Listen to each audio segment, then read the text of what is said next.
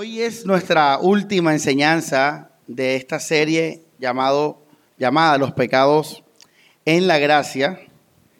Hoy es nuestro último sermón de esa serie eh, y completamos una, una era, podemos decirlo así a manera de sermones, porque estamos, empezamos con el tema de Cristo, con Cristo y la carne, Cristo y el pecado, una relación con Cristo y estamos cerrando con el tema de los pecados, del pecado, con esta serie que Dios nos ha regalado, los pecados en la gracia. Eh, y hoy vamos a la última columna, que es la incredulidad. La incredulidad. Y yo les quedé pendiente con un tema de la de la idolatría a la Biblia. Eh, pero bueno, pensé dos cosas. Dije, primero, no es como incidental que usted lo sepa ahora. Y lo segundo fue como, merece un sermón completo esa parte. Entonces eso, eso hizo que no lo, no lo desarrollara. Eh, y si lo digo ahora, igual nos vamos a concentrar un poquito de la incredulidad, porque es un tema también vasto y profundo. Entonces yo dije, bueno, para otra ocasión quedará exclusivamente ese, ese último punto de la idolatría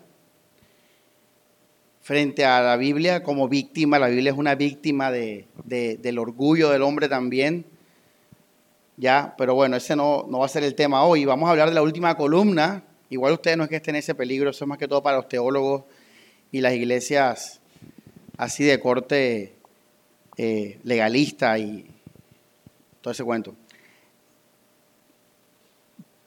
Vamos al pilar de la incredulidad. Tremendo, tremendo, tremendo. Eh, ¿Qué es incredulidad? Pues es no creer, vamos a definirlo como todo hemos hecho en todas las columnas, es no creer, es no confiar. La palabra confiar tiene relación con fidelidad tiene relación con fiel.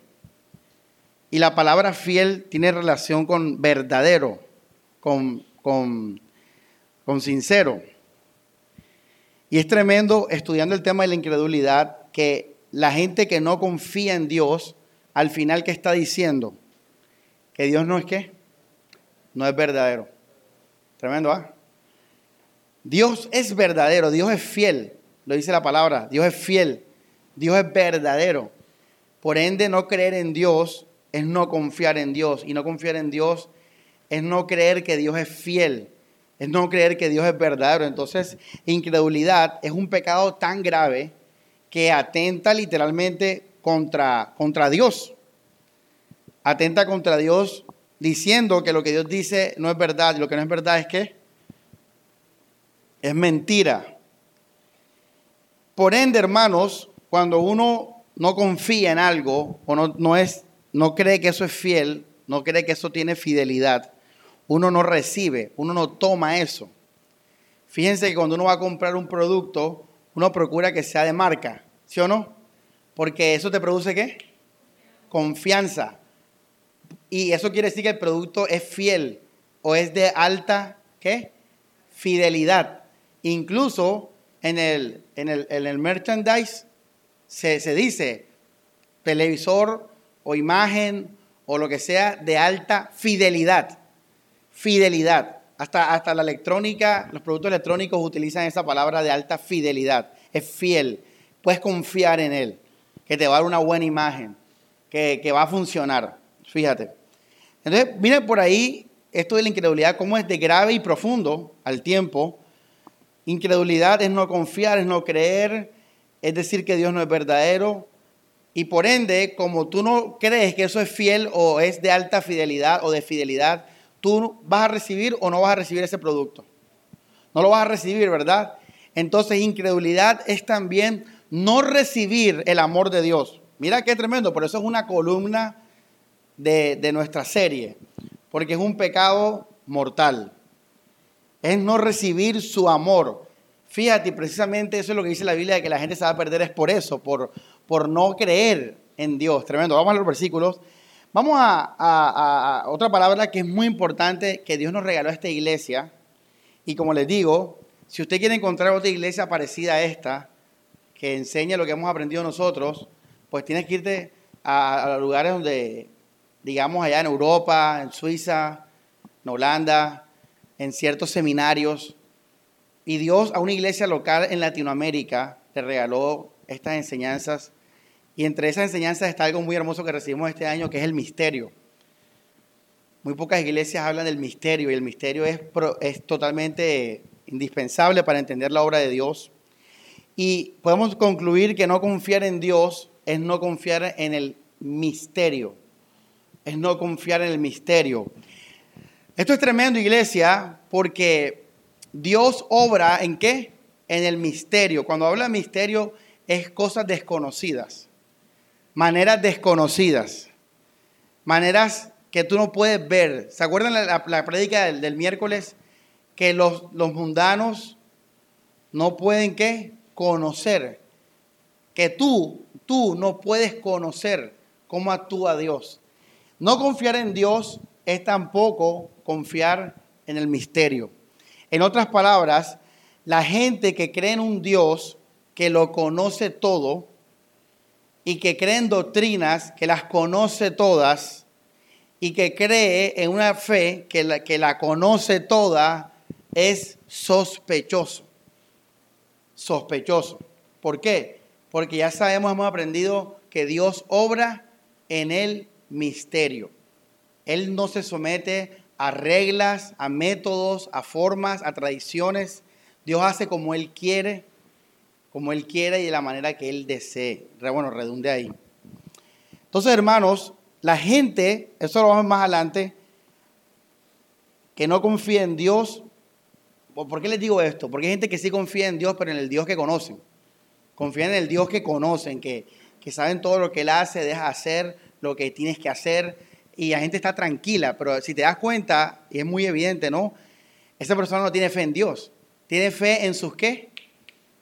En sus obras, en sus métodos, en su, y esta es su confianza. Y eso también es una incredulidad. Entonces, el, el verdadero pecado de la incredulidad no es ese, no es ser parte de una religión, es no creer tampoco en el misterio porque Dios es un Dios del misterio.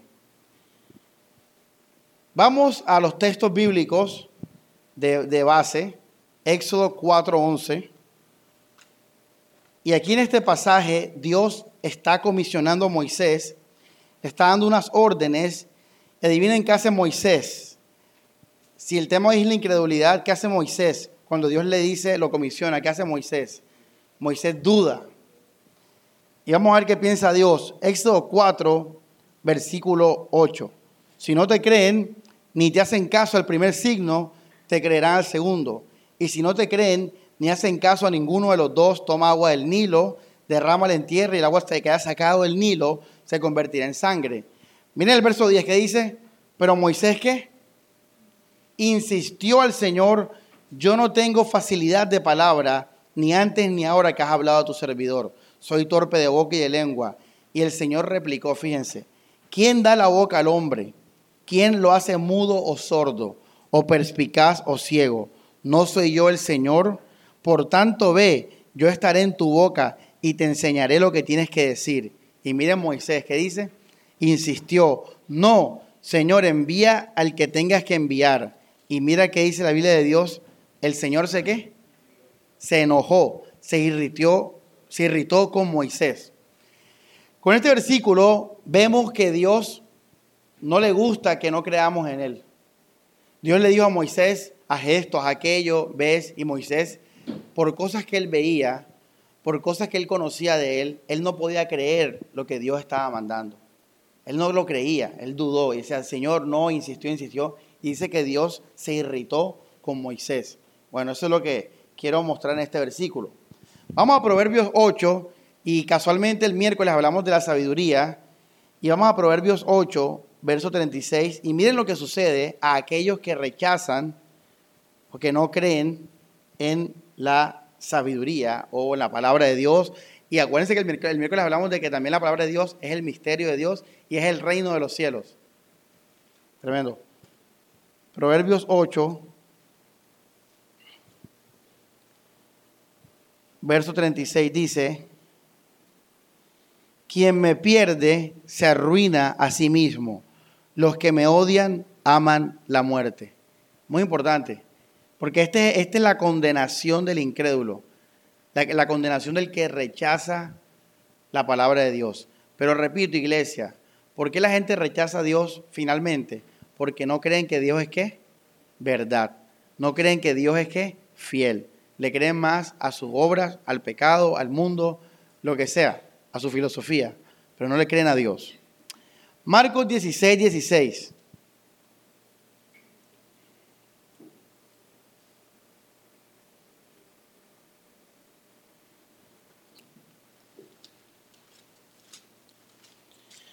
Dice, quien crea y se bautice se salvará. Quien no crea, ¿se qué? ¿Qué dice? Se condenará.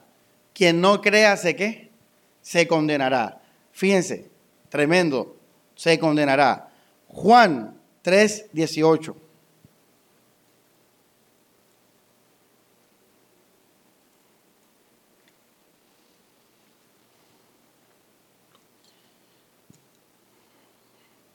Dice la palabra, el que cree en él no es juzgado. ¿Quién no es juzgado, iglesia? El que hace, el que actúa, el que obra. ¿Quién no es juzgado? El que cree. El justo por la qué? Por la fe vivirá. Por eso Pablo dijo, cada uno esté convencido en su propia mente. Porque el que duda, peca. Porque está actuando sin fe.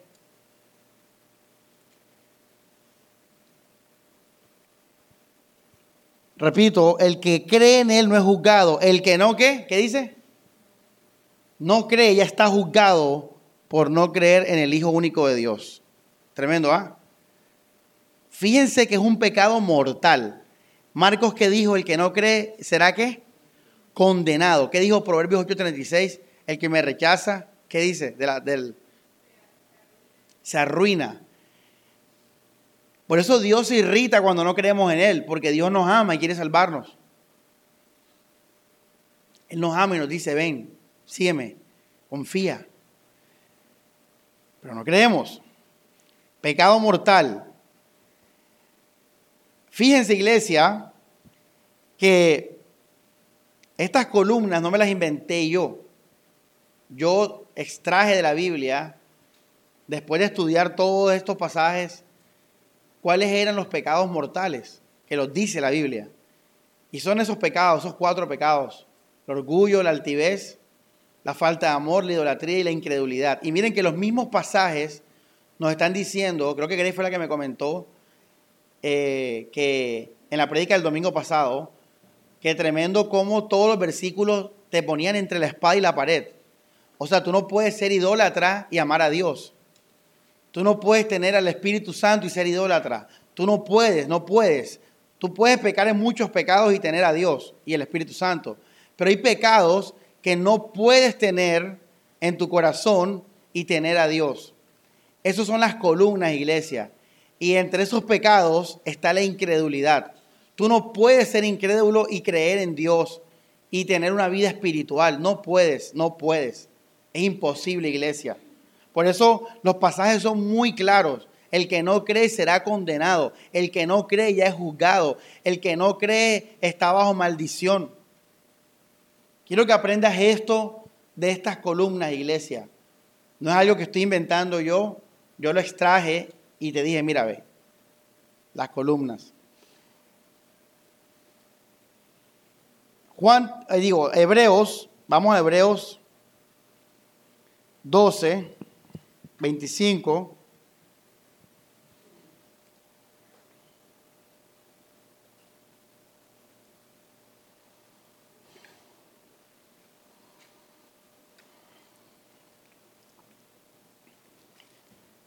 Dice, verso 24, disculpen, a Jesús, mediador de la nueva alianza, a una sangre rociada que grita más fuerte que la de Abel. Y aquí quiero hacer un paréntesis antes de seguir con los versículos, iglesia. Hermanos, Dios ha hablado de muchas formas. Eso lo estoy diciendo yo, lo dice la Biblia. José. Hebreos lo dice. Dios ha hablado de muchas formas, pero ya Dios habló de una forma definitiva, iglesia. Y fue a través del Hijo. El Hijo de Dios es la palabra de Dios encarnada, iglesia. Jesucristo es la palabra final y completa de Dios. Esto es importante en este mensaje porque aquí la incredulidad mortal no se trata de la incredulidad en ciertas pruebas o en ciertos momentos particulares, no, no.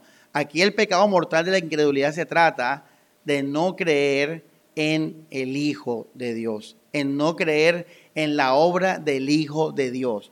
Tú puedes creer en la ley, tú puedes creer en Jehová, puedes creer en todo eso, pero si tú no crees en el Hijo de Dios, tú estás condenado. Tú estás condenado. Ahora, cerrando ese paréntesis, por eso leí Hebreos 12, 24, que habla de Jesús. Y ahora miren el 25, dice, atención, no rechacen al que, ¿qué? ¿Qué dice ahí? Al que habla porque si aquellos por rechazar al que pronunciaba oráculos en la tierra, Moisés, no escaparon, ¿cómo podremos escapar nosotros si nos apartamos desde el que habla desde el cielo? Aquí de nuevo miren esta advertencia mortal. Dice, no rechacen al que habla, no rechacen a Jesús. ¿Ya? Vamos al capítulo 10, allá atrás, verso 26.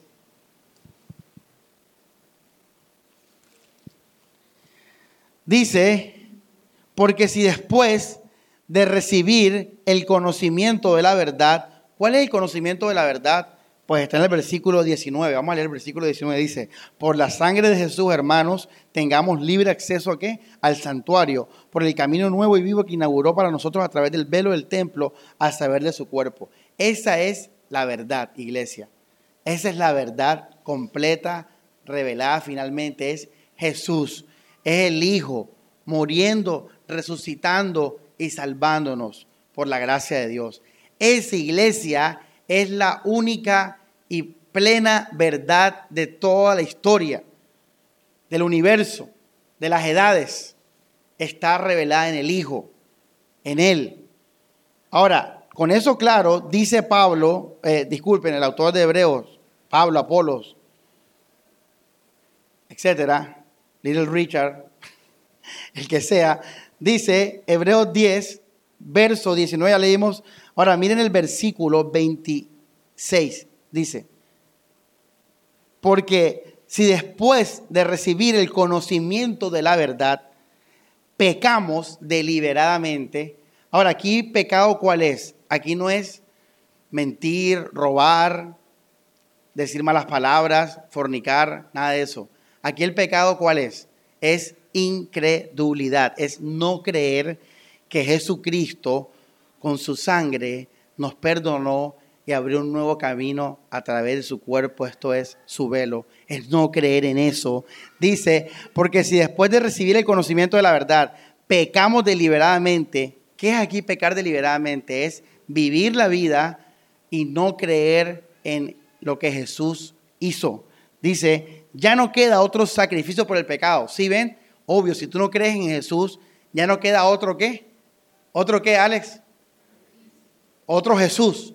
Ya no queda otro Jesús. Y dice, sino la espera angustiosa de un juicio y el fuego voraz que consumirá a los rebeldes. Quien quebranta la ley de Moisés era ejecutado sin compasión por el testimonio de dos o tres testigos. ¿Cuánto más será castigado entonces quien pisotea el qué? Si ves que ese es el pecado, es rechazar a Jesús, lo que él hizo. Dice, profane la sangre de la alianza que lo consagró. Claro, porque Cristo murió por todos. Y afrente al espíritu de qué? ¿De la qué? ¿Qué dice? De la gracia, del amor. Del amor, porque Dios decretó el amor. Dios decretó la gracia. Aquí la incredulidad, iglesia, pecado mortal. Y por último, vamos a 2 de Tesalonicenses 2.11.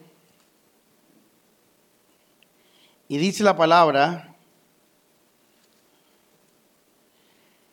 Por eso, está hablando de gente perdida, les enviará Dios un poder seductor que los haga creer la mentira. Así serán juzgados los que en vez de qué, ¿qué dice? Léalo, en vez de qué? Creer la verdad. Fíjate, ¿cuál fue el pecado de ellos? ¿No creyeron en qué? ¿Y cuál es la verdad? Hebreos 10, verso qué, José?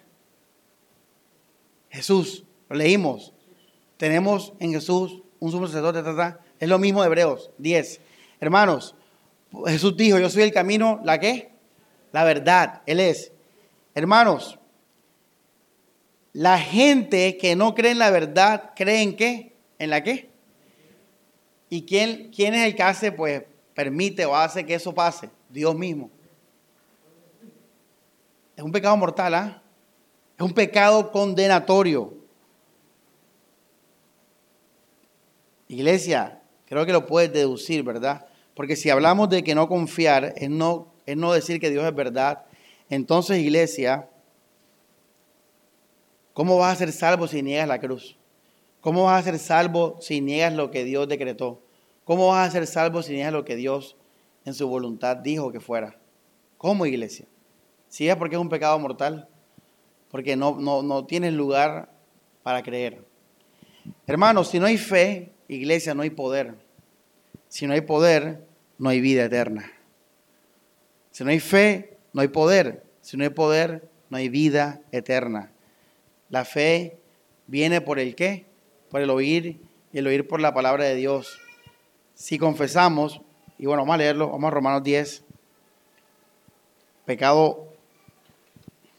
Ahora, como siempre usted creerá que está salvo de esto, ¿va? deja que empecemos a desarrollar el tema. Como el de la idolatría. Todo el mundo pensaba que, que ya yo no tengo idolatría, yo no tengo ninguna estatua por ahí en la casa y miren lo que aprendimos.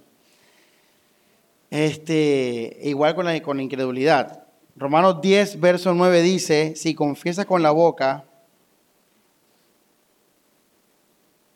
disculpen 8, pero ¿qué es lo que se dice la justicia? La palabra está cerca de ti, en tu boca y en tu corazón. Se refiere a la palabra de qué? ¿De qué? De la fe que proclamamos. Si confiesas con tu boca que Jesús es el Señor, ¿sí qué? ¿Qué dice después? Iglesia, Elías, te he distraído. Lean. Si crees, iglesia, lea la Biblia, no, le gusta la Biblia, lea la Biblia. Si crees, ¿serás qué? Salvo. Lo mismo que Juan. Y si no crees, ¿qué? Serás condenado. ¿Pero por qué, pastor? Porque al no creer, no confías. Y al no confiar, estás diciendo que Dios no es fiel. Y al decir que Dios no es fiel, estás diciendo que Dios no es qué? Verdadero. Por eso dice la Biblia, ¿cómo pisotearás la sangre del Hijo? Ya no queda otro sacrificio.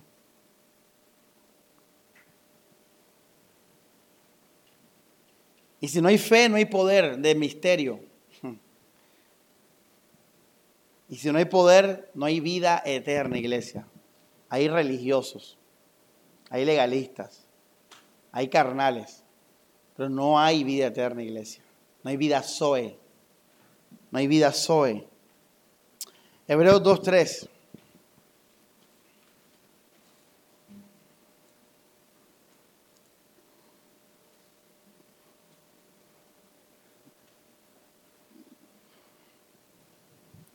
¿Cómo nos libraremos nosotros si rechazamos semejante qué? ¿Qué dice? Salvación. ¿Cómo escaparemos nosotros si, si rechazamos semejante salvación. Ahí está. Rechazamos, iglesia. Ahora les voy a decir algo. Al tú no vivir en la gracia, tú estás rechazando la gracia. Eso quiere decir que la mayoría de iglesias evangélicas están en pecado ¿qué? De muerte. En pecado de muerte. Esto es teso. Vamos entonces a los, a los pecados específicos, particulares que la Biblia nos dice, pero repito, iglesia, no te confundas de nuevo, no seas baby. Los pecados que la Biblia habla, aparte de estos cuatro, son formas, formas que la Biblia nos dice para protegernos de los pilares. O sea, la Biblia nos habla de mandamientos particulares para protegernos de los pecados que mortales. Por ejemplo, la Biblia te dice, hey, sujétate a tu pastor. ¿Con qué fin? A ver. Alex. Exactamente. Ojo, iglesia, porque si tú aprendes esto, tú vas a crecer espiritualmente y vas a dominar un poco más la palabra de Dios. Ojo, Stephanie, escuchen. Porque la pela en las consejerías enseguida, la pela en allá en, el restaurante, la pela enseguida. Ojo, piensen. Mira lo que te estoy diciendo. Si la Biblia te dice, hey, sujétate al pastor, el fin no es que te sujetes al pastor, cabezón. Ese no es el fin. Porque eso es pasajero. Y el día que no haya pastor, ¿qué? El día que no estés en la iglesia, ¿qué? No, no. Ahí ya yo entiendo que la escritura me apunta a eso, pero la palabra de Dios me está apuntando a qué? A no ser altivo y orgulloso. Porque eso sí me saca de la fe. Porque Dios mira de lejos qué? Exactamente. Entonces, esta enseñanza de los pecados en la gracia es bien brutal porque la idea es que tú aprendieras eso. Ahora, yo estoy haciendo a manera pedagógica, yo te estoy dando la base espiritual de la palabra de Dios, pero también te estoy dando versículos de cosas particulares para que tú te guardes de los pilares. Entonces, a continuación, repito, vamos a ver estos versículos, estos mandamientos, pero ojo, ya saben que el trasfondo cuál es? La incredulidad. Ese es el trasfondo finalmente. Entonces, el primer eh, pecado es negar el Evangelio de la gracia. Es negar el Evangelio de la gracia. Negarlo, sí, negarlo. O sea, es aceptar otro qué? Otro Evangelio. Gálatas 1, versículo eh, 6, me maravilla que tan pronto hayan dejado al que lo llamó por la gracia de Cristo para pasarse a una buena noticia que diferente. No es que haya otra, sino que algunos lo están turbando para reformar la buena noticia de qué? De Cristo. Pero si nosotros o un ángel del cielo anunciara una buena noticia diferente de la que hemos anunciado, sea que sea maldito. Ahora, ¿por qué Pablo condena este otro evangelio? Hermanos, porque este otro evangelio está basado en la incredulidad de que Cristo murió y cumplió perfectamente por todos los pecados. ¿Ya ven? O sea, la base de este evangelio es la incredulidad de que Cristo murió por todos los pecados y nos hizo qué? Perfectos. ¿Dónde está eso? En Hebreos capítulo 10. Les voy a decir, eh, les voy a poner ejemplos básicos de esto, hermanos. Ejemplo, los adventistas. Ellos creen en Dios, ellos creen en Jesús, ellos alaban y cantan himnos como nosotros. Eh, eh, ¿Cómo es que es la del Titanic? Más cerca de, todo eso. y uno, y, el que es niño en la fe, se come el cuento porque, ay, mira, la canción que nosotros cantamos en la iglesia. La teología adventista enseña que tú tienes que guardar la ley, tienes que guardar la ley para consagrarte a Dios, para expresar consagración a Dios. Y entonces los que cumplen la ley descansan en que son de Dios. En otras palabras, ah, bueno, añado a eso de que también su teología se enseña que Cristo todavía no ha muerto por todos los pecadores, que Cristo todavía está en el cielo viendo quién los, lo, santifica y quién no, y quién sí y quién no. Entonces, en esa, en esa fe adventista, en el fondo, hay una incredulidad frente al Evangelio. Así es, amén, Alex. No, no habla así simple, ya no puedes hablar simple. Tienes que decir frente al Evangelio de la gracia. Porque ellos creen en el Evangelio. Pero en su Evangelio Jesús no fue lo suficiente. tú tienes que hacer qué? Obras de la ley. Eso es una incredulidad en el Evangelio de la Gracia, que Pablo acabó de decir. En otras palabras, sea anatema, sea maldito.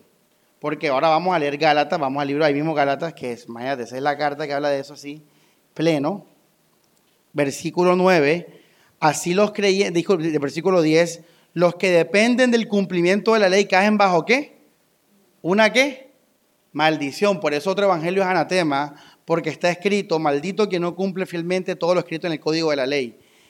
Y que nadie es justificado ante Dios por cumplir la ley, se prueba porque el justo vivirá por la fe. En cambio, la ley no depende de la fe. Tremendo esto, ¿va? En cambio, la ley no depende de qué? De la fe. Antes bien, quien la cumpla vivirá por ella. O sea, los que son legalistas su vida depende de qué? De sus obras. Eso es ser legalista, iglesia.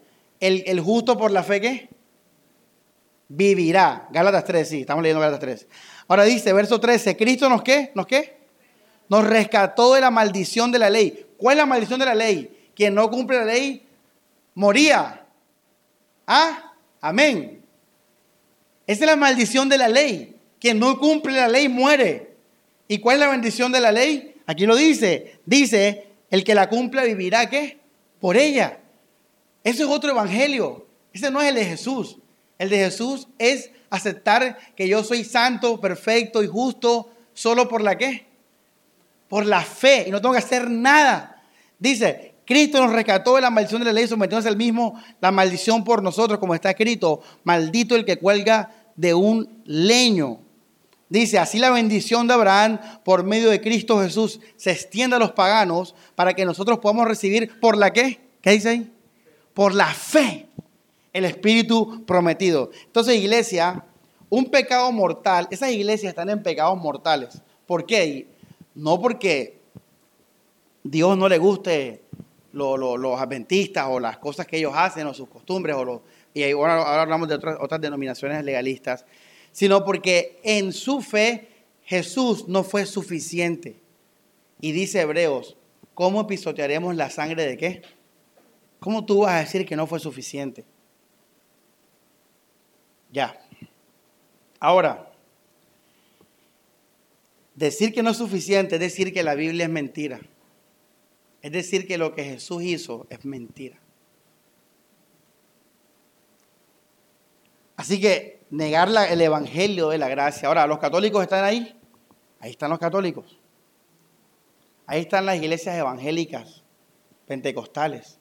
La condenación de ellos no es y que no, que ellos creen que el Espíritu Santo hay dones, que no, eso no es, eso no es nada. Eso no es el punto, eso, no es, eso es lo de menos. La condenación de todas esas iglesias es lo que dice Pablo en Gálatas 1, es otro evangelio, anatema. Es que esa gente no puede creer que no tienen que hacer nada para poder cantar y celebrar. Ellos no entienden que el justo por la fe vivirá. No se predica ese mensaje en esas iglesias. Y eso es un pecado mortal, iglesia, porque, como te digo, no hay vida eterna si no hay fe en el Hijo de Dios. Y hay muchos Cristos, iglesia, hoy en día. ¿Dónde está eso? Mateo qué? 24. En los últimos tiempos vendrán muchos diciendo en mi nombre. Y mira que Pablo dijo que había muchos evangelios. Alejandra, él dijo, si hay otro evangelio, o sea, lo hay. ¿Qué es evangelio? ¿Qué significa evangelio? O sea, hay otras, otras personas diciendo, hey, mira, buena noticia, buena noticia. Pero Pablo condenó a Pedro. ¿Se acuerdan que lo regañó? Porque le dijo a Pedro, Pedro, ven acá, ¿tú por qué dices que, el creyente tiene que hacer algo para, para recibir la fe? Tiene que circuncidarse, tiene que guardar el sábado. Ahora, para ellos, iglesia, y les voy a decir algo aquí para, para muchos hermanos, José, para ti, para todos. La gente a veces dice, ay, es que esos pecados, eso ya, es el sábado, que los ayunos, y usted como barranquillero, como bien quillero que es, usted no lo ve como algo importante. Pero te voy a decir algo, para el judío, el sábado es más importante que no adulterar y no fornicar. ¿Sabes por qué? Porque el judío entendía que el adulterio y la fornicación tenían que ver con el prójimo. Pero el judío entendía que el sábado tenía que ver directamente con Dios. Así que el sábado era más importante para un judío que adulterar o fornicar. No adulterar o fornicar. Entonces, cuando Pablo está diciendo acá que, hey, dejen de, ese rollo de andar cumpliendo el sábado y eso, está diciendo algo que para el judío era lo más que importante, lo más grande. Y la pregunta que te hago es, si eso es lo más importante y lo era en la ley, ¿de ahí para abajo qué, iglesia? ¿De ahí para abajo el resto de los pecados qué? ¿Ah? ¿De ahí para abajo el resto de los pecados qué? Pastores, que yo no fornigo por, por, porque quiero amar a mi prójimo. Ahí, ahí el tema ya no es la fornicación. ¿El tema cuál es? El amor, y eso sí es un pilar. Y es lo que Pablo dice en Tesalonicenses. ¿Ya? Entonces, iglesia, negar la gracia es un pecado que te puede llevar finalmente un pecado de qué? De muerte. Así que creamos y vamos al segundo punto, que es no reposar. Eso también es un pecado, no reposar. Oye, qué tremendo, ¿ah? O sea, lo que Dios nos pide, Alice, es reposar. O sea, lo que Dios pide, ¿qué es ser cristiano? Es reposar. Es reposar. Oye, que Dios amoroso, a ah, todos nos lo dio así gratis. Dice Hebreos, vamos a Hebreos 4, verso 2. Dice, porque también nosotros como a ellos nos anunciaron la buena qué? Noticia. Pero el mensaje que ellos oyeron no les valió porque no se unieron por la qué, ¿qué dice por la fe con aquellos que la aceptaron. Nosotros, en cambio, los que hemos, ¿qué? ¿Qué dice? Creído. Mira, iglesia, fe, creído. Entraremos en ese qué? ¿Qué dice? Descanso. Como he dicho, juré irado que no entrarán en mi descanso. Ahora vamos al versículo 4. Eh, Como se dice en un texto sobre el séptimo día, el séptimo día descansó Dios de todas sus tareas. Y en, otro, en este otro dice, no entrarán en mi descanso. Ahora bien, como quedan algunos por entrar en ese lugar de descanso y los que recibieron primero la buena noticia, por su qué, ¿qué dice ahí? Rebeldía no entraron, Dios señala otro día, un hoy. Vamos al versículo 7, la parte B dice, bueno, vamos a leerlo todo. Dios señala otro día, un hoy, pero anunciando mucho después por medio de David. El texto antes citado, si hoy escuchan su voz, ¿no qué? ¿Qué dice?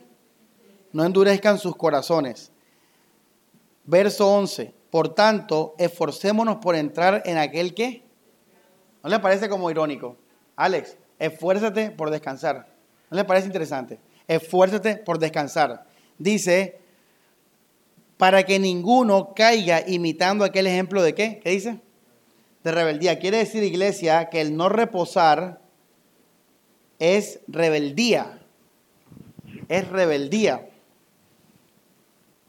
Ahora, ¿cuál es el contexto de no reposar? Vamos al verso 14, dice, ya que tenemos en quién, ¿qué dice? Jesús, el Hijo de Dios, un sumo sacerdote excelente que penetró en el cielo, mantengámonos firmes en nuestra confesión de qué? De fe. Verso 16, por tanto, acerquémonos como, ¿qué dice? Confiados al trono de nuestro Dios para obtener misericordia y alcanzar la gracia de un auxilio oportuno. Tremendo iglesia. En este pasaje vemos que no reposar en Cristo Jesús es incredulidad y es rebeldía. Es incredulidad y rebeldía. Es más, vamos al 7, al 5, capítulo 5, verso 7, dice, durante su vida mortal dirigió peticiones y súplicas con clamores y lágrimas al que pueda librarlo de la muerte, y por esa cautela fue escuchado.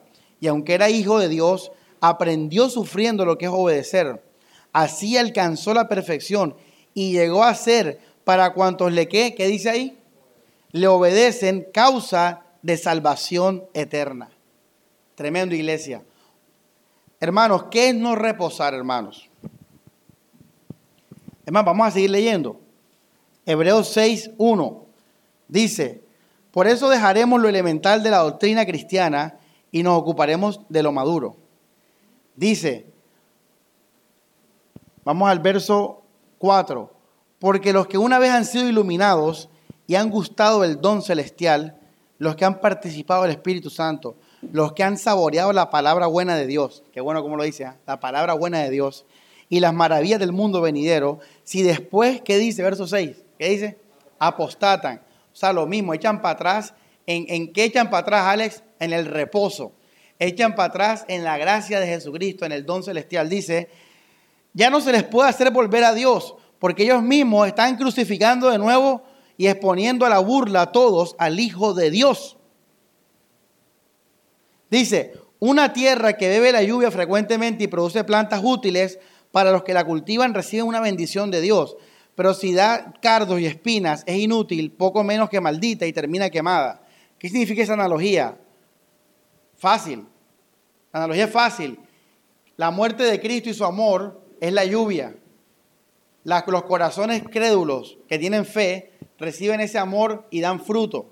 Pero los que reciben ese amor y en vez de dar fruto dan qué? Cardos y espinas, son inútiles, malditos y serán quemados.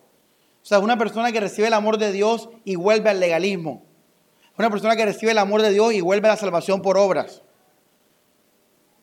Una persona que, recibe el amor de Dios y, y, vuelve a depender de la ley. Maldito todo el que no permaneciese en el código, en todo el código de la ley. Hermanos, ¿qué nos reposar? Es dudar de que si pecas, Dios te va a perdonar. Oye, yo le decía ayer a una hermana, mira, ve, Dios murió por todos tus pecados y le dije, murió por los que cometes en ignorancia. Murió por los que cometes en ingenuidad. Murió los que cometes por voluntad. Entonces, hay unos cristianos que creen que los pecados que tú cometes deliberadamente, Dios no murió por eso.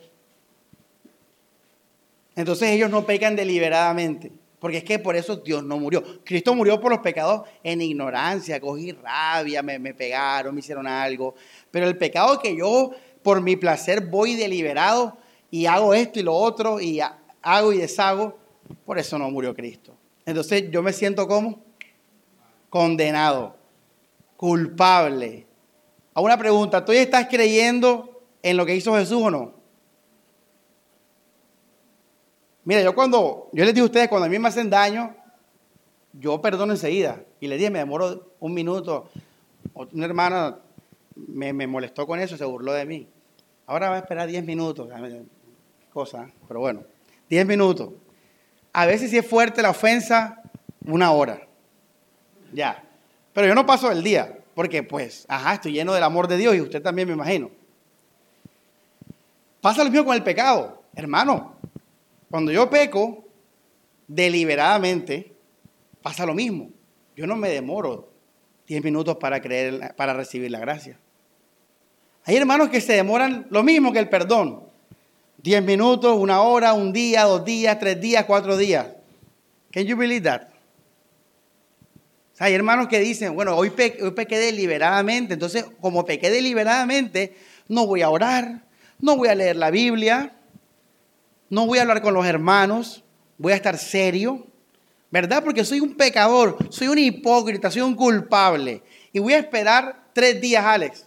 Voy a esperar el día hoy que pequé, mañana y pasado. el jueves voy a estar de nuevo en la gracia de Dios. Pero ni por las moscas que vuelvo a pecar deliberadamente. Porque yo no quiero volver a ese, a ese via crucis ahí. Bueno, esa gente mm, está siendo incrédula. Porque la Biblia dice que Cristo te hizo perfecto. Que Cristo murió por todos tus pecados, todos los de ingenuidad, los de ignorancia y los de deliberados. El único pecado que es mortal, que habla la Biblia de pecar deliberadamente, y hay gente que este versículo para, para decir de pecados particulares, y un poco contradictorio porque creo que al final todos cuando pecamos lo hacemos porque qué? Porque queremos. Pero bueno, ahí ya aprendiste que ahí no está hablando de ningún pecado de esos particulares, está hablando de la incredulidad en el Hijo de Dios. Ese es el pecado deliberado del que está hablando Hebreos 10:26. Entonces, iglesia, así como tú pensabas que no estabas en idolatría, muchos de ustedes todavía en incredulidad y por eso ustedes son malditos. Pastor, ¿cómo así yo soy maldito? Claro, mira, vives ahí triste, amargado, sin ánimo, vives todo deprimido, es como un mundano. ¿Dónde está el gozo del Señor? ¿Ah? ¿Dónde está la celebración victoriosa? ¿Dónde está no hay condenación para los que están en Cristo Jesús? Pablo dijo, miserable hombre de mí, ¿quién me librará de este cuerpo de muerte? Pero ¿qué dice después Pablo ese versículo? Dice, pero gracias doy a qué? A Jesucristo, a Dios en Cristo Jesús, que me salvó. Entonces el cristiano, así como debe perdonar rápido, también el cristiano permanentemente tiene que estar con el gozo del Señor, porque aunque él peque de cualquier forma, él cree en Dios. Y el justo por la que, ¿qué? Ven acá, Samuel, tú porque estás feliz y tú acabaste ese tremendo pecado. Ay, pues yo, ¿qué quieres que viva por eso? Yo voy a vivir por la fe. El justo por la fe, ¿qué? Vivirá. Entonces, mire que la iglesia evangélica está llena de incredulidad. Y eso es un pecado mortal porque no estás recibiendo la vida eterna, no estás recibiendo el poder de Dios. Sigues viviendo y dependiendo de tus obras, aunque digas que crees en la gracia de Dios. Porque usted o usted depende de sus obras o usted no depende de sus obras.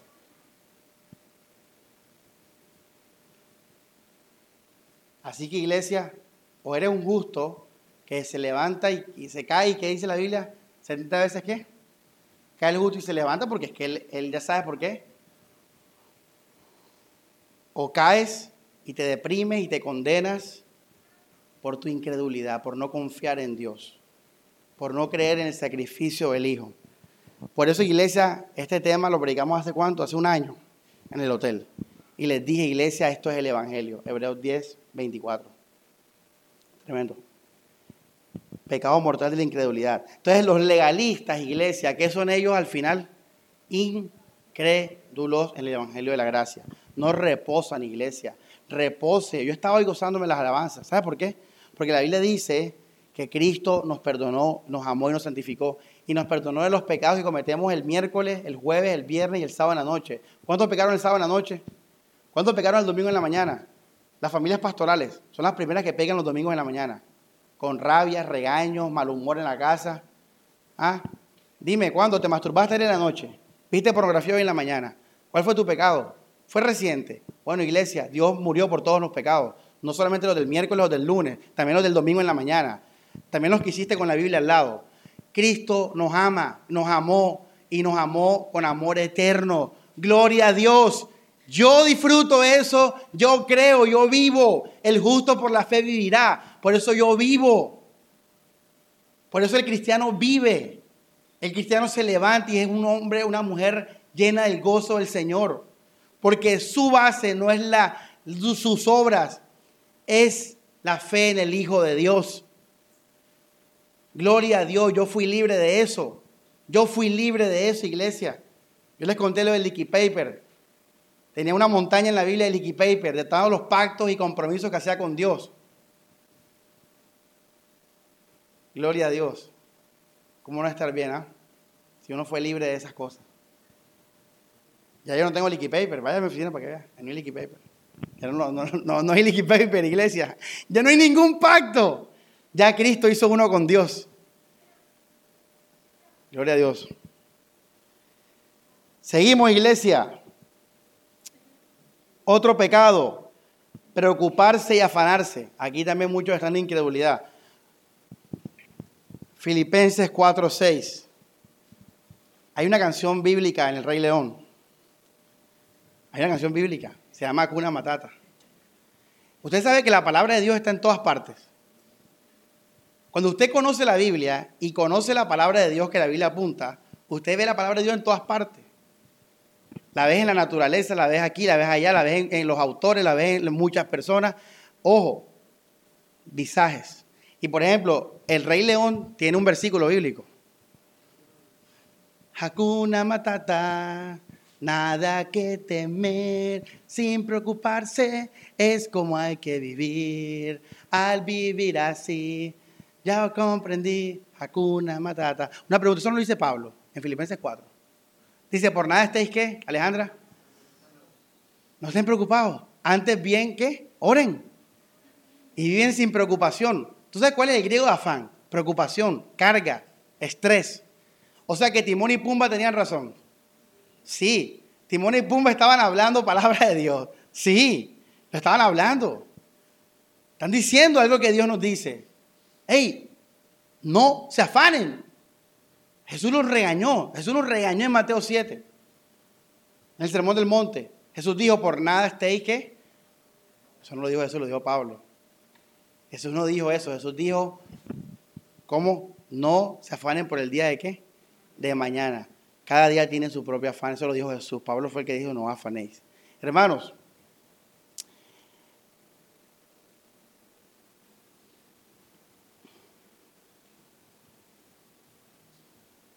Cuando tú te preocupas y te afanas de tu vida, de tu futuro, tú estás dejando de creer en Dios. Jesús dijo que no te afanaras. Jesús dijo que vivieras el día a día. Por ejemplo, Alex, si, si ahora vas a tu casa y hay una gotera, arréglala. Ese es el día de hoy. Pero no te preocupes que por mañana. Jesús nos dijo, vivan el día a día. Hermanos, ¿cuánto confían en Dios? ¿Cuántos creen que Dios es? ¿Cuántos creen que Dios es verdadero? Y si Dios es verdadero, todopoderoso, hermanos, que hizo los cielos y la tierra con el poder de su palabra, ¿tú crees que a Dios se le va a salir de sus manos nuestra vida? Pastor, pero es que yo cometo muchos errores. Pero si tú crees en Dios, si tú vives en su amor, si tú confías en Él, Dios te va a disciplinar, te va a encaminar, Dios te va a guardar. Dios te ama. Todas las cosas obran a bien a los que aman a Dios. Un versículo tan, tan cliché que ni lo usamos ya porque uno dice, no, este es muy perrateado, pero que ese versículo es tan poderoso y pocos confían en eso. Por nada estéis afanosos. Hermano, un cristiano espiritual está gozoso. Está gozoso porque vive por la fe. Y está gozoso porque todos los días en oración coloca sus cargas a Dios. Por eso, hermanos, un cristiano es gozoso, tiene que estarlo. Ese es el fruto de estar bien. Una persona que está mal, que, que está rara, que está pensativa, ese hermano ora por él porque no está viviendo en la brecha, no está ahí en el espíritu. Se está dejando arrastrar por su carne. Pastor, pero es imposible vivir feliz. Claro que es posible. Si confías en Dios, tú vas a poder estar bien de ánimo todos los días.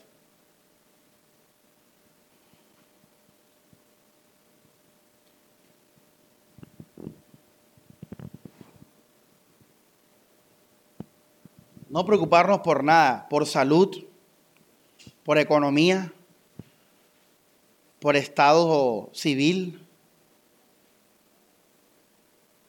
por eh, emociones, cosas sociales,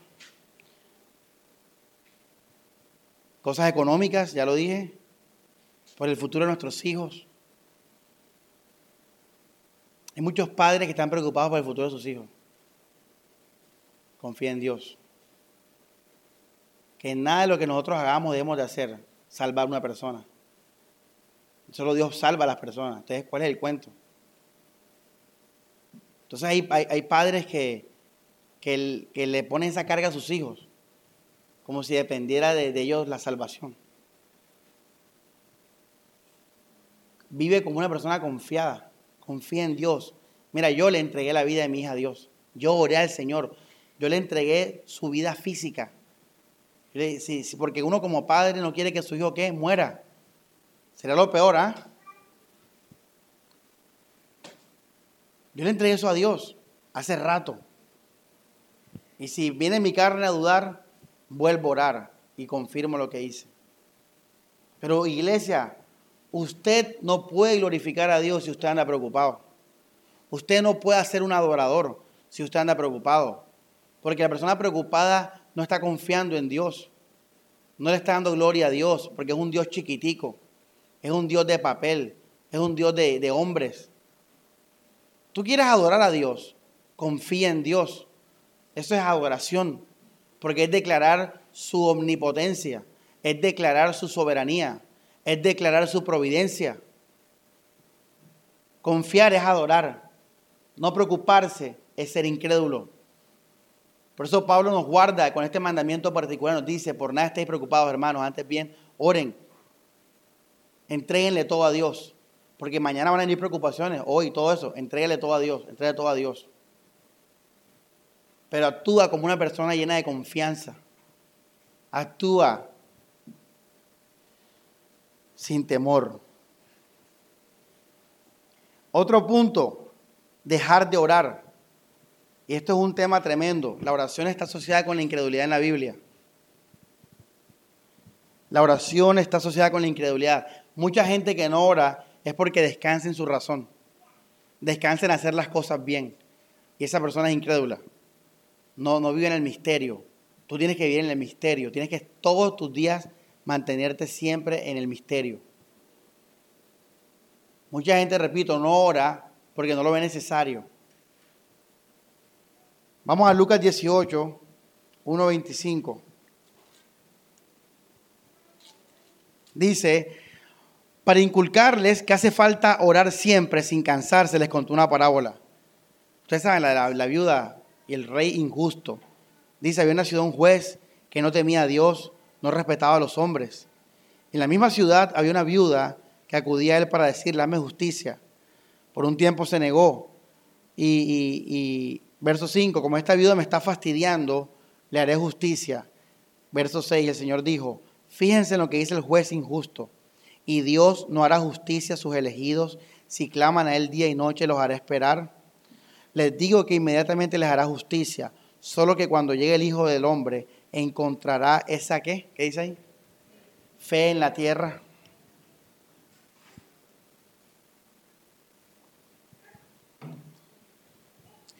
¿Cuántas consejerías nos ahorraríamos si la gente orara con fe?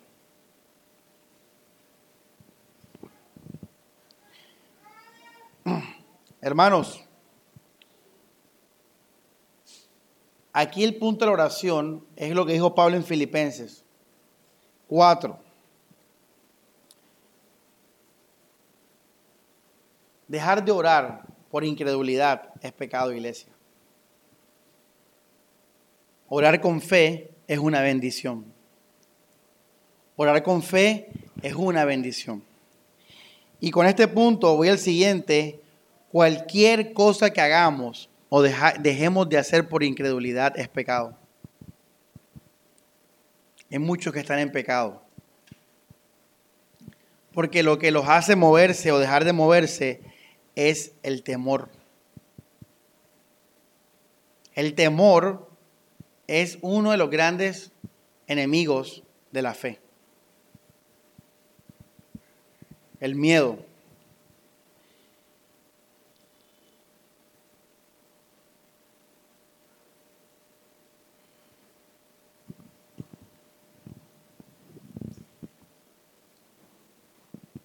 Y no solamente el miedo y el temor, iglesia.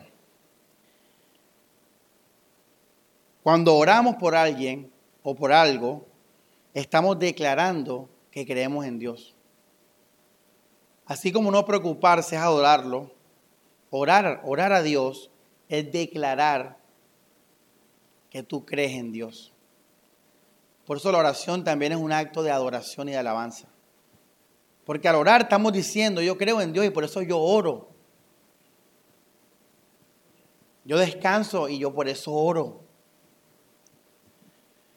Así, iglesia, al opuesto, cualquier cosa que dejemos de hacer o hacer por incredulidad es pecado y nos está llevando a un pecado mortal al final y es no creer en Dios, no creer en su fidelidad, no creer en su poder.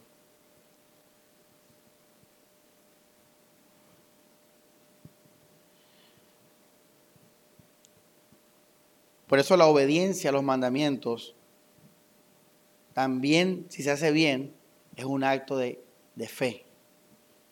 Cuando yo obedezco, yo tengo fe, yo creo en el Señor. Siguiente punto, el temor. También es un pecado.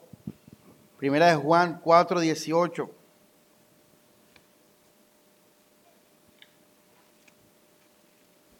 Miedos, miedos y miedos a un mal matrimonio, miedos a, cosas, miedo, miedo, el miedo, esa cosa es satánica, iglesia. El miedo es algo malo. Cuando Adán pecó, ¿qué hizo? Se escondió. Eso es malo. Primera de Juan 4, 18.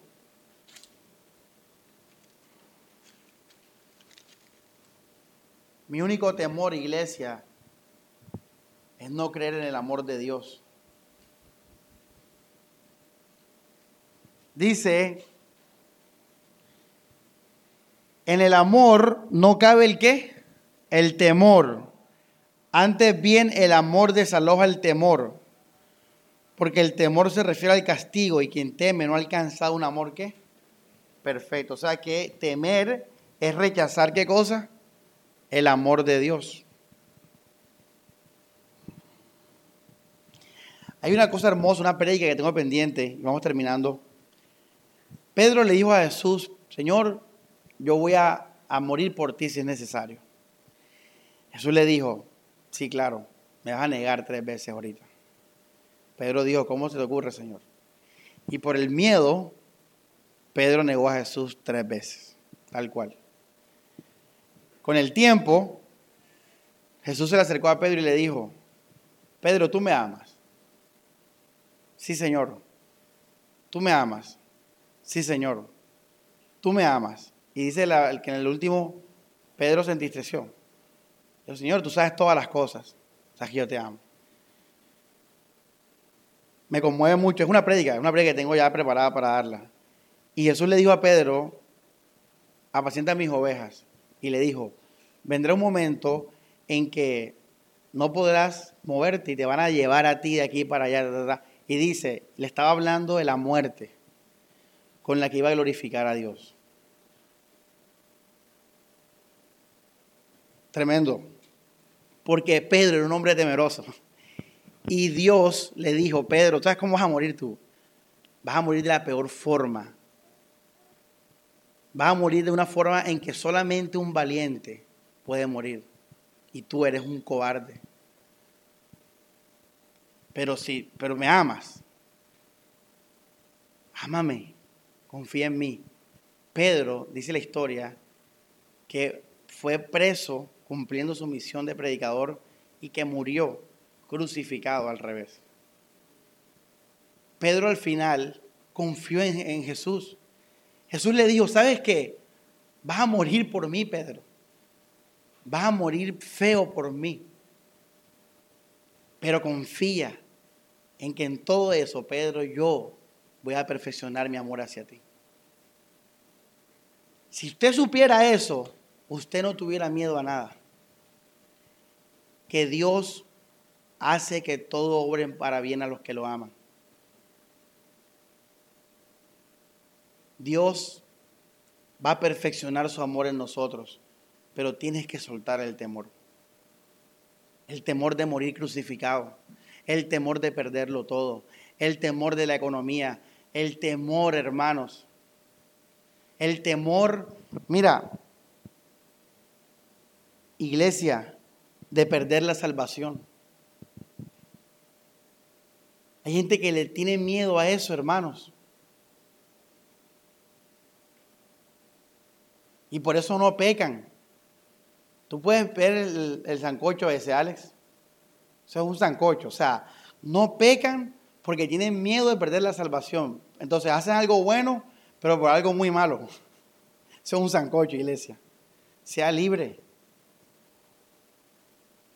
Actúa en libertad. Viva en amor, en libertad. Viva sin temor. Ayer me preguntaron si yo creía, yo, que no, yo creía, yo, yo temía el infierno. Yo, yo ni me acordaba de eso. Y yo dije, no, para nada.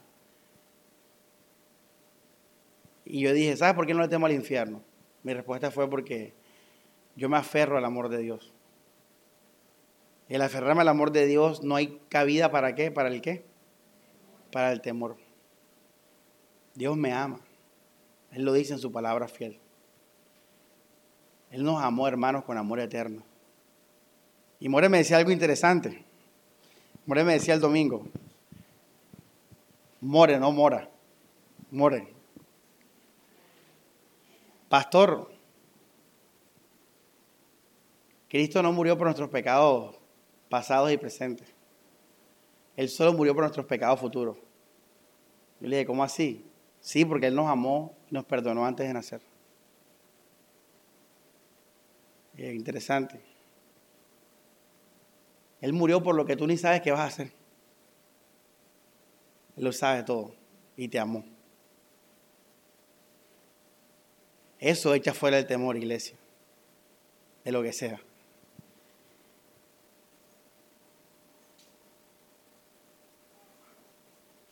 Temer es no creer, iglesia, es no confiar. Dejar de pecar por incredulidad es un pecado mortal, iglesia. Mira, si usted no va a pecar, iglesia, no lo haga por cosas prácticas, por el amor al prójimo, por servir. Pero si usted no peca porque piensa que algo espiritualmente lo, va a sacar de la salvación o, o lo que sea, hermano, está mal iglesia. es un incrédulo, usted es un incrédulo. Porque Pablo dijo, ni lo alto, ni lo que, profundo, ni ángeles, ni potestades. Nada me podrá separar del amor de Dios. A mí ningún pecado me va a separar del amor de Dios. Yo no dejo de pecar por, por eso. Si yo dejo de pecar, que sea por mi hermano, que sea por servir al prójimo, que sea por practicidad, que sea por vivir en paz. Pero nunca porque piense que eso me va a apartar del amor de Dios. Y mucha gente anda en incredulidad y no peca, Alex. Por eso, en el fondo. Así que le doy el consejo de Lutero. Peca fuerte.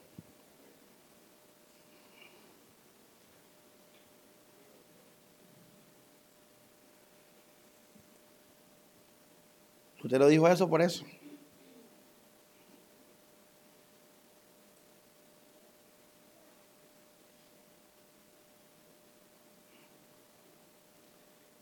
Jesús dijo, todo el que cree, perdón, todo el que quiera salvar su vida, ¿qué?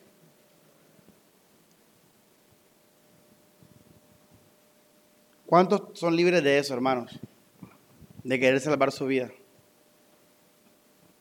uno, siempre lee ese versículo como, como la gente mundana. O sea, vivir la vida, disfrutarla, pero ese versículo también aplica al joven rico. Él quería salvar su vida. Y mucha gente, ese es su, ese es su Dios, ese es su norte, salvar su vida.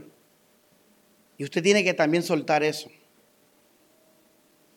Usted no, no tiene que tener ese deseo, ese no es el fin. El fin es Él. Es Jesús. Es confiar en Él, seguirlo a Él, amarlo a Él y renunciar a todo, aún a salvarme el pellejo. El joven rico le dijo a Jesús, Señor, ¿qué tengo que hacer para heredar qué cosa?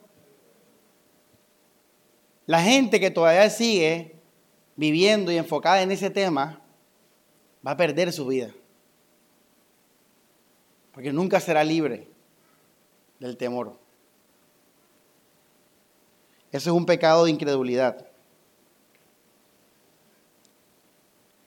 Así, iglesia, terminamos la serie de, pecados en la gracia. Y termino con esto. Este es el final ya, lo último de esta serie. Hermanos,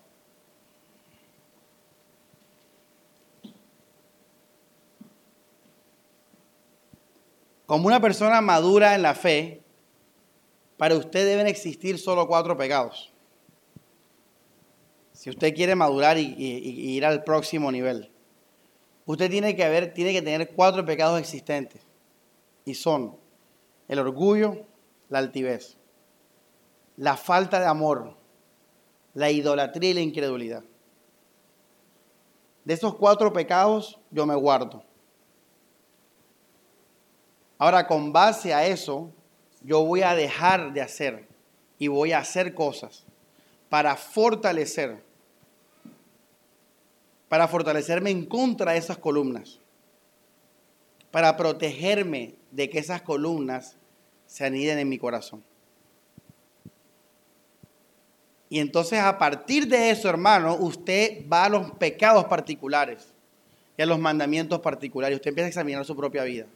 Usted por qué deja de venir a la iglesia, usted por qué hace esto, usted por qué, porque se casó, usted por qué trabaja aquí, usted por qué no trabaja, usted por qué se pone el tatuaje, usted por qué no se pone el tatuaje, tú por qué hace esto, por qué hace lo otro, por qué lo dejas de hacer. Usted empieza a examinarse. Y todo aquello, hermanos, que esté fundamentado en esos pilares, deje de hacerlo. Y empiece a hacer cosas que debiliten esos pilares en tu vida. Haz cosas que apoyen tu fe. Haz cosas que fortalezcan el amor a tus hermanos. Haz cosas que fortalezcan a Dios en primer lugar. Haz cosas que fortalezcan la fe. La, disculpen, la, evitar la idolatría. Mira, si tú tienes un novio que tú oras con la enseñanza, no es el caso aquí, aquí no hay ninguno aquí con ese caso, pero si eh, hubiera sido el caso y usted se da cuenta que eso es idolatría, termine esa relación. Termínela. Porque en la gracia lo que realmente importa es el corazón, lo que haces y dejas de hacer desde tu corazón. Aún casarte desde la gracia puede ser un pecado mortal. Si el fundamento de ese matrimonio es tu orgullo, es la vanagloria, es la incredulidad, es el temor. Imagínense, ¿qué tal Alejandra, una mujer que se case y esté feliz porque está haciendo las cosas bien delante de Dios? Está en pecado de muerte. Pero está en un matrimonio feliz, en un jardín. Oye, qué cosa, ¿ah? Tire de cabeza, iglesia. Está en pecado de muerte.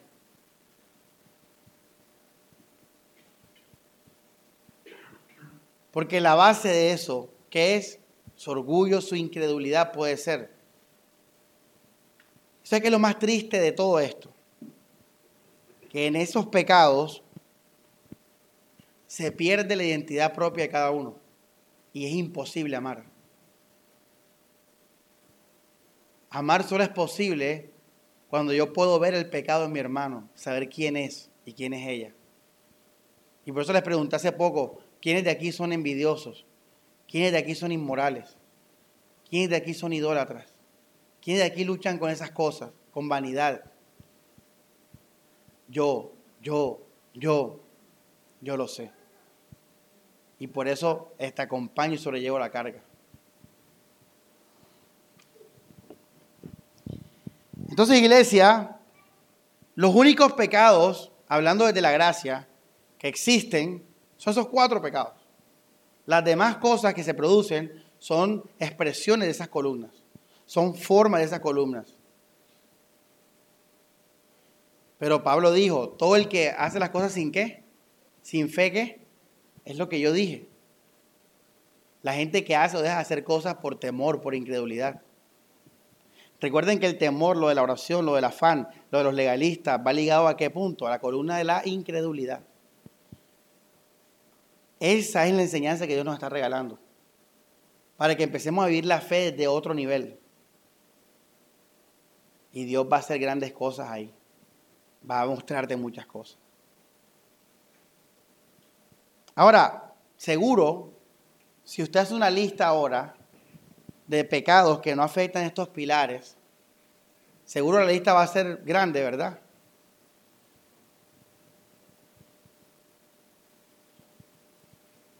¿Cuántos, ¿Cuántos pecamos por curiosidad, iglesia? Eso, eso no es ninguna columna. Ahí no está la incredulidad, no está la idolatría, no está la falta de amor, está la curiosidad. Eso no, no es una columna mortal ni nada de eso. Pero pecamos por curiosidad, ¿sí o no? Ahora, iglesia, fíjate, en esa lista que queda afuera de todos los pecados que pueden entrar sin, sin afectar esas columnas, déjalos. Déjalos. ¿Por qué tenemos que dejarlos? Porque tenemos que amarnos como Cristo nos amó. Porque tenemos que sobrellevar la carga. Porque si quitamos todos los pecados, nos quedamos sin cargas nos quedamos sin pecado, volvemos santos y entonces, ¿qué, ¿qué, amor de Dios vamos a dar aquí? ¿Qué cuarto oscuro vamos a tener aquí, iglesia?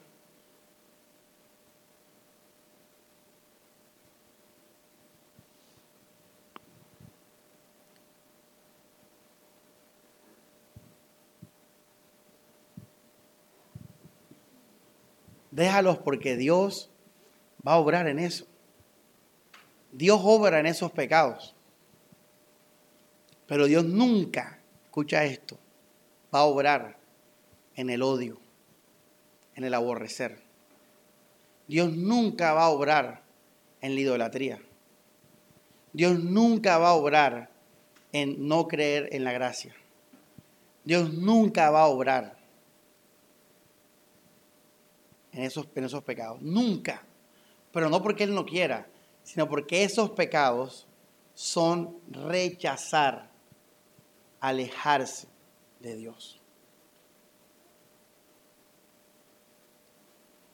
Por ejemplo, Pablo con qué pecado luchaba? Con el orgullo, pero ¿de qué? De enaltecerse por causa de sus revelaciones. Era un hombre muy estudioso, era un hombre que buscaba procurar tenerlo todo claro, cumplir la ley. Pero Dios lo amaba y Dios nunca iba a permitir que Pablo cayera en qué? En orgullo. Hay hermanos aquí que cada vez que se les pregunta algo enseguida hablan y responden porque tienen ese impulso de, de ser los mejores, los primeros, lo que sea. Bueno, ese es un pecado que, que queda ahí en la iglesia y que hay que soportar y sobrellevar. Hay hermanos que tienen el temperamento fuerte. Hay hermanos que son perezosos. Si ves la lista, la podemos empezar a, poner. Hay hermanos que son duros, que son muy duros con el dinero, pero aman. Hay que dar unos empujoncitos. Hay hermanos que son mirones. Hay hermanas que son mironas. Esos pecados, pongo la lista, esos quedan en la iglesia, porque eso es lo que tenemos que sobrellevar. Ya me entienden las cargas los unos a los otros. Pero iglesia, nada de las columnas, a guardarse de eso. A guardarse de eso. Porque eso sí te puede sacar de la fe. Entre esos, Alejandra, hoy te cogí a ti de, de nombre, un pecado mortal, no perdonar. Ese pecado no tiene ninguna tregua. Eso no es ninguno y que no, deja ese pecado. No, Señor, eso no se puede dejar. Porque ese pecado es no amor, eso no se puede dejar. Oye, ven acá, estás haciendo daño contra una familia, contra un hermano. Mira cómo están sufriendo, mira esto, no me importa. Ahí qué vas a hacer, Alejandra. No puedo hacer nada. Esa persona se endureció. Entonces sí hay pecados de muerte. Y los demás pecados, ahí están, déjalo, como unos duendecillos en la iglesia. ¿Y qué dice Juan cuando, qué tenemos que hacer con los pecados de los hermanos? Oremos. Pero hay pecados de qué?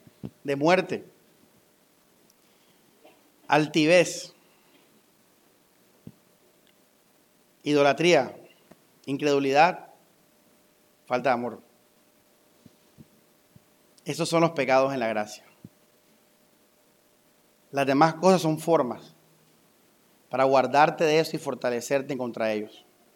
Y Satanás nos va a llevar a caer en eso. Así que a cumplir los mandamientos particulares para guardarnos de eso, para mantenernos humildes, amorosos, adoradores y llenos de fe. Vamos a orar. Dios Padre, gracias por esta serie, Señor. Dios, gloria a ti, Señor, por tu verdad, Dios. Gracias, Dios, porque nos llevas a crecimiento, porque vemos tu amor más grande, Dios. Vemos la grandeza de tu amor, de tu sabiduría, Señor, a medida que conocemos más de tu palabra. Nos humillamos ante ti, Dios Señor, te adoramos y, nos disponemos a que obres en nuestras vidas, Señor, para que el Espíritu Santo obre. Guíanos, Señor. Que nuestro corazón viva, Señor, apuntando hacia ti, corriendo hacia ti. Y hoy hemos aprendido qué pecado, Señor, tenemos que siempre evitar, Dios, para no interrumpir esta carrera de la fe, esta batalla de la fe, Dios.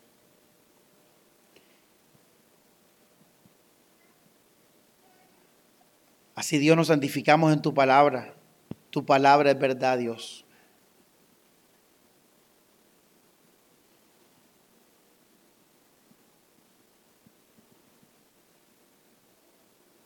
Gracias, Señor, por todo. En tu nombre, amén y amén.